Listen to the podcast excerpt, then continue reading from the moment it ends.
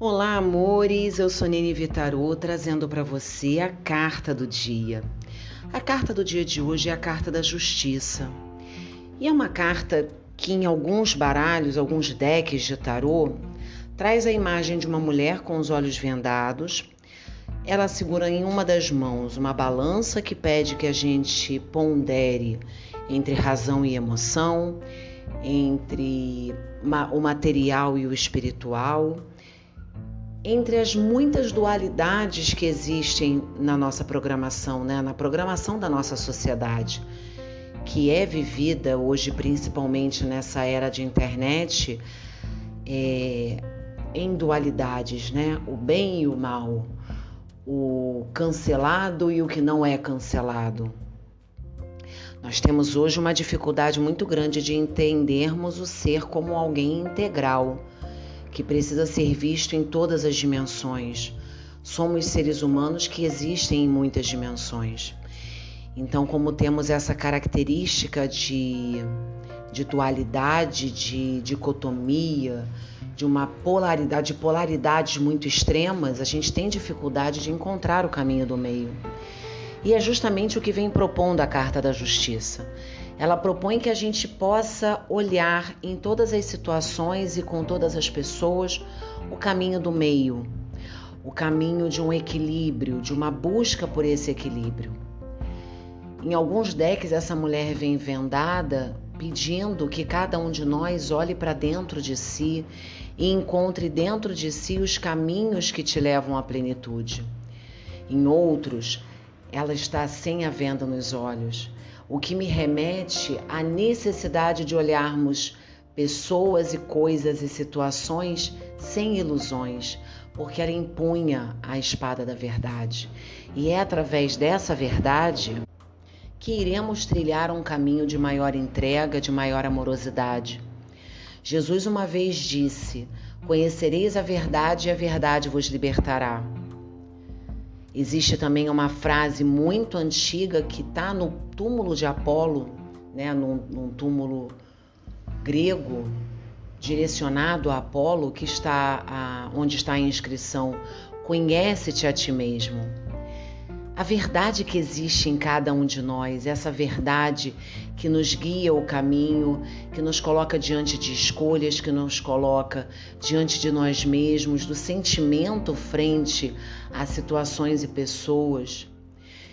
A carta da justiça ela remete a esse conhecimento, a essa necessidade de nos conhecermos para pensarmos melhor nas escolhas que fazemos, para pensarmos melhor nos caminhos que vamos trilhar ao longo da nossa vida, para pensarmos melhor quando um sentimento irrompe dentro de nós, um mau humor repentino, uma felicidade extrema, uma insegurança, um medo.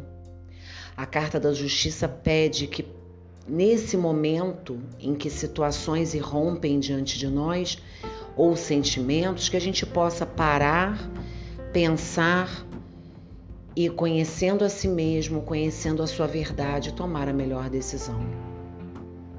É interessante porque o tarô hoje tem para muitas pessoas uma ideia de traz uma ideia de oráculo e para muitas pessoas traz uma ideia de um oráculo voltado para o, atividades demoníacas, uma coisa ligada ao demônio, ao, ao diabo, uma coisa ruim, porque o, o tarô ele surge com muita força na Renascença. E é justamente o período né, em que a gente havia acabado de sair da Idade Média, o período em que o homem volta o seu olhar para si mesmo, em que o homem percebe que é através do conhecimento de si mesmo, das suas dificuldades, das suas potências, das suas fluências, ele é capaz de viver em plenitude e ele é capaz de se sentir Deus de si mesmo. Não que o Deus que muitas igrejas professam ou que essa, essa inteligência suprema do universo deixe de existir a partir do momento em que reconhecemos esse Deus interno. Não. Precisamos superar essa dicotomia. Deus existe em cada centelha divina, em cada ponto do universo, inclusive dentro de nós. E isso já foi dito por Jesus. O reino de Deus está dentro de vós. Vós sois a luz do mundo. Se cada um de nós se compreende como sendo essa luz do mundo e acende a sua luz, teremos a certeza de um mundo mais justo, de um mundo mais empático, de um mundo mais respeitoso, de um mundo mais amoroso.